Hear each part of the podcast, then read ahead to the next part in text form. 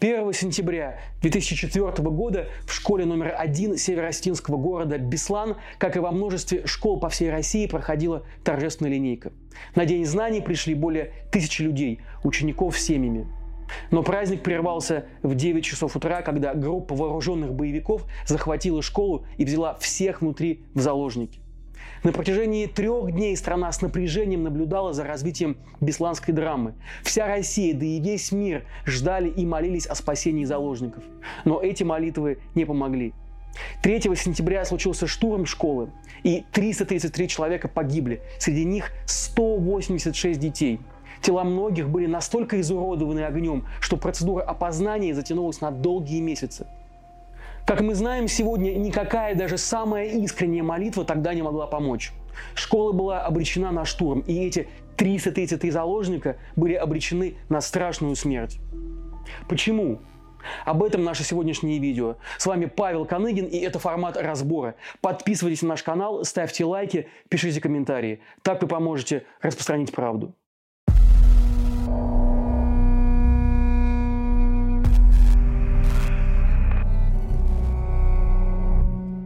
2004 год вообще выдался в России неспокойным. По всей стране гремели теракты, один другого страшнее. 6 февраля в Москве в вагоне метро между станциями Автозаводская и Павелецкая подорвал себя террорист-смертник.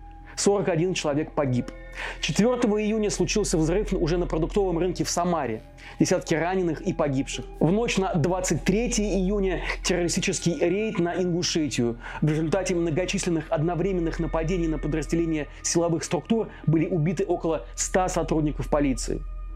Все эти всполохи, длящиеся почти десятилетия Чеченской войны, которая с пыльных, пропеченных солнцем улиц Грозного, Аргуна и Шалей ушла на улицы других российских городов. Российское правительство объявило режим контртеррористической операции на территории Чечни и прилегающей к ней Ингушетии, а чеченский полевой командир Шамиль Басаев объявил войну России и вел ее, не стесняясь в средствах. Террор стал частью жизни тогдашней России – Дальше больше. 24 августа, за неделю до Бесланской трагедии, террористки-смертницы одновременно привели в действие взрывные устройства на борту самолетов, следовавших из московского аэропорта Домодедово в Волгоград и Сочи. Погибли все пассажиры и члены экипажей, 89 человек. 31 августа новый теракт. В Москве у входа на станцию метро Рижская вновь подорвала себя смертница. Страна пришла в состояние паники. Больше никто нигде не мог чувствовать себя в безопасности. Ни на рынке, ни в метро, ни в небе. Казалось, что ничего страшнее уже просто не может произойти. Но, как мы знаем, теперь в те самые минуты, когда москвичи несли цветы к метро Рижская, когда в аэропорту Домодедово продолжались следственные действия, в лесном массиве близ ингушского селения Инарки уже собралась группа боевиков, которая следующим утром проселочными тропами подобралась в осетинский Беслан, чтобы совершить один из самых кровавых терактов в истории человечества. Захватить школу было легко. Как мы знаем из материалов уголовного дела, армейский ГАЗ-66 под завязку, набитый вооруженными боевиками, без затруднений пересек административную границу Ингушетии с Северной Осетией. Его не остановили ни на одном посту и ни в одном населенном пункте он не привлек к себе внимание правоохранителей. Если вы подумали, что это была обычная российская халатность, то это не так. Это был роковой просчет спецслужб. Дело в том, что российские силовики заранее внедрили своих агентов в банду Басаева и поэтому знали, что на территории Северной Осетии готовится захват гражданского объекта. Силовики приготовились к отражению захвата и стали ждать, когда боевики попадутся в их ловушку. Вот только террористы приехали не туда, где их ждали. Они приехали в набитую людьми школу. Всех захваченных людей автоматными очередями они загоняли в раскаленный на солнце спортивный зал, который заминировали самодельными взрывными устройствами. Здесь же в зале на глазах у детей они практически сразу расстреляли шестерых мужчин, заложников. То есть опасались сопротивления или хотели показать Москве всю серьезность своих намерений. А Москва, похоже, эту серьезность осознавала не до конца. Ну или специально этого не признавала. Самых первых сообщениях центральных СМИ говорилось о том, что в захваченной школе террористы удерживают около 120 заложников. Ну а чуть позже стали говорить о 354 жертвах. На этой отметке данные о количестве жертв замерли до дня страшной развязки. Между тем, уже в первый день оперативный штаб, который возглавили московские генералы ФСБ, конечно же, знал о реальном количестве заложников в школе. А их было более тысячи. Знал об этой цифре и Дмитрий Песков, тогда, в четвертом году, зам главы администрации президента, отправленный в Беслан, чтобы руководить пресс-штабом. Это сегодня он, пресс-секретарь президента, который много понимает в пиаре. Вскоре после захвата террористы отправили в штаб одну из взрослых заложниц, Ларису Мамитову. Она должна была передать видеокассету с требованиями террористов.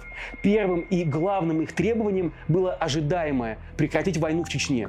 Также террористы называли точное количество заложников и имена людей, которых хотели бы видеть в качестве переговорщиков. Это были тогдашний президент Ингушетии Мурат Зязиков и президент Осетии Александр Засохов, а также детский доктор Леонид Рошаль и советник президента Асламбек Аслаханов. Вместе с видеозаписью террористы передали и телефон, по которому ожидали предложения о переговорах. Кремль это послание проигнорировал. Кассета была объявлена пустой, а телефонный номер заблокированным. Риторика освещения трагедии в центральных СМИ не поменялась. 354 заложника и ни одним больше. Почему Москва врала о числе заложников? Почему не признавалась гражданам в подлинном масштабе случившейся трагедии? Тогда, в четвертом году, власть еще боялась реакции граждан.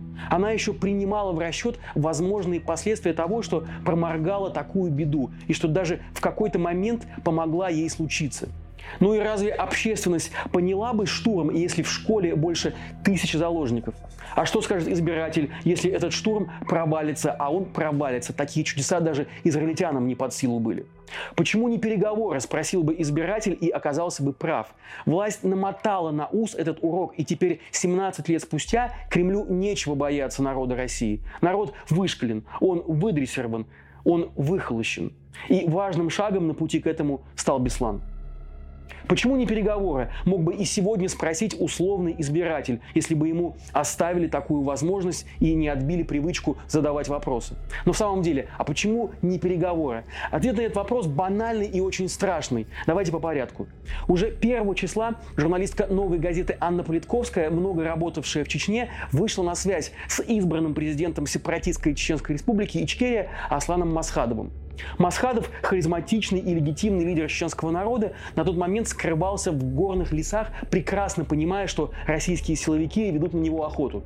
Он давно уже был объявлен Москвой сепаратистом и террористом, и в качестве чеченского лидера Россию не интересовал. Наоборот, Кремль был заинтересован в том, чтобы у Чечни не было таких вот лидеров. А интерес Политковской был ровно обратным. Она надеялась на авторитет Масхадова в переговорах с захватчиками, рассчитывала, что это может переломить ход трагедии.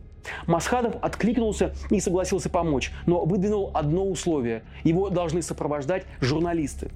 Теперь это смотрится наивно, но тогда Масхадов полагал, что публичность убережет его от ликвидации. Сопровождать Масхадова согласились двое. Анна Политковская, которая привлекла его, а также Андрей Бабицкий, корреспондент «Радио Свобода», в то время крайне популярная в Чечне фигура. Но, как мы знаем, теперь Кремлю переговорщики были не нужны. Поэтому по подозрительному стечению обстоятельств ни один из журналистов так и не попал на встречу с Масхадовым. Бабицкий был задержан при вылете в московском аэропорту у Внуково. Он якобы затеял пьяную драку с сотрудниками полиции. А Политковская получила тяжелейшее отравление неизвестным токсином. Ее в бессознательном состоянии сняли с рейса Москва-Ростов вечером 1 сентября. Участие Масхадова в разрешении Бесланского кризиса так и не состоялось. А несколькими месяцами позже, в марте 2005 он был ликвидирован, как тогда модно было говорить, спецназом ЦСН ФСБ. По всем каналам показали его труп так, чтобы зрителям и в голову не пришло увидеть в нем харизматичного чеченского лидера, который мог бы прийти в Беслан и спасти детей. Так что ответ на вопрос о том, почему не переговоры, да неприличие прост – Представьте, какую популярность и народную любовь завоевал бы тот, кто не побоялся бы зайти в заминированную школу и спасти сотни детей. А Кремлю не нужен был спаситель детей. Кремль рассуждал не в категориях ценности жизни, а в категориях политического расчета. Участие Масхадова, да и любого другого эффективного переговорщика неминуемо бы отняло политические очки у Путина. И жизни заложников не могли перевесить это обстоятельство. Однако самоотверженный переговорщик все же нашелся. 2 сентября безо всякого приглашения со стороны террористов в Бесланскую школу вошел Руслан Аушев, герой Советского Союза, афганец, первый президент Ингушетии. Среди захватчиков школы было много ингушей, а среди ингушского народа Аушев пользовался и по сей день пользуется огромным уважением. Аушеву удалось уговорить террористов выпустить из школы матерей с грудными детьми. Всего 26 человек. Кроме того, Аушев принес в штаб записку, которая еще и еще раз доказывала, что террористы готовы к переговорам, что они ждут их. В записке снова перечислялись требования о выводе войск из Чечни, а также условия вхождения Чечни в таможенный союз и рублевую зону. Называлась и плата за попытку штурма, 50 убитых заложников за погибшего террориста, а также еще раз упоминались имена возможных переговорщиков. Ни один из этих людей в школе так и не появился. Штаб не позволил. И президент Путин, которого в те дни так ждали в Беслане, так и не прилетел. Переговоров и не предполагалось. Руководство штаба, а это московские генералы Центра спецназначения ФСБ России, за пару лет до этого имевшие не менее трагический опыт с захватом заложников Нордоста, и здесь изначально были ориентированы на штурм. Двое суток напуганные, изможденные жаждой, голодом и жарой и смрадом заложники ждали спасения. Двое суток их близкие не могли найти себе места от отчаяния. Они толпились у школы и молили о помощи. 3 сентября в час дня мучительное ожидание закончилось. Школа содрогнулась от двух взрывов. В результате загорелась крыша спортзала, где и сидели заложники, и начался штурм. Что было дальше? Герои штурма бросились выводить заложников, пожар потушили, силовики действовали осторожно, чтобы не спровоцировать большие жертвы. Так могли подумать те, кто наблюдал трагедию с экранов телевизоров. Действительность же была другой. Она была очень страшной. Крыша спортзала продолжала гореть на протяжении нескольких часов, пока не обрушилась и не погребла под собой раненых и контуженных заложников, детей и их мам. В ходе штурма, продолжавшегося до глубокой ночи 3 сентября, школа фактически была уничтожена, и всю ночь Беслан сотрясали гулкие взрывы. Спустя месяцы после трагедии начался суд над единственным по официальной версии уцелевшим боевиком. Вероятно, расчет властей был таков, что этой жертвой Беслан и удовлетворится. Но вышло иначе. Процесс, запланированный как Блиц, растянулся на долгие месяцы. День за днем жаждущие возмездия бесланцы приходили в суд и под протокол рассказывали там все, что видели. И это вообще не совпадало с выводами следствия и с тем, что было удобно Москве. Неожиданно для всех Беслан, залитый по вечной привычке федеральной власти деньгами, закормленный всякими плюшками типа квартир и турпоездок, вдруг начал разворачивать свое самостоятельное расследование.